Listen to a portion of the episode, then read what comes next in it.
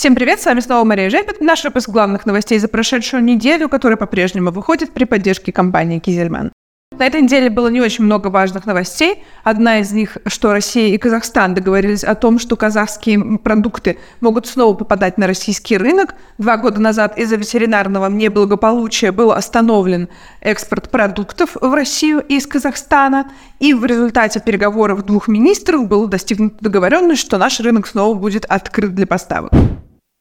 Еще одна новость, что в Крыму сняли главу Минсельхоза. Это было сделано вследствие того, что в федеральный бюджет пришлось вернуть субсидии, то есть те средства, которые Минсельхозу Крыма были выделены, не были израсходованы. И еще ряд сотрудников получили выговор.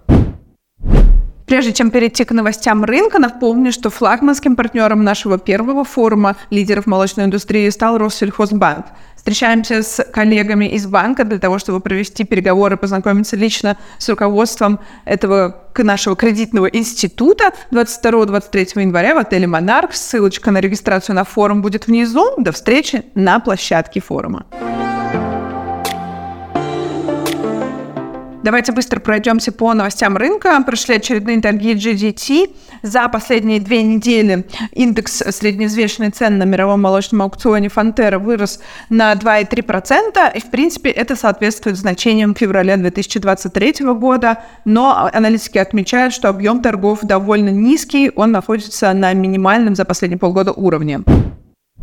Поговорим про российский рынок. Аналитики компании Tender Pro провели исследование и посчитали, что э, инвестпроекты стали реализовывать в 2023 году на 72% больше, чем в 2022 году. Наибольшая инвестиционная активность наблюдается в животноводческом секторе. 44,6% всех инвестпроектов пришлось именно на наше направление. Молочная продуктивность продолжает расти. Средняя, конечно, она все еще на низком уровне 7878 килограмм. И мы знаем, что у лидеров индустрии чуть ли не в два раза больше. Но в целом э, показатель этот растет. Экспорт тоже растет. В январе-ноябре он вырос на 6,8%, если говорить в целом по э, рынку АПК. И почти на 40 миллиардов э, долларов было продано продукции сельского хозяйства в прошлом году за этот период. И по итогам 12 месяцев Минсельхоз рассчитывает, что объем экспорта превысит 45 миллиардов долларов.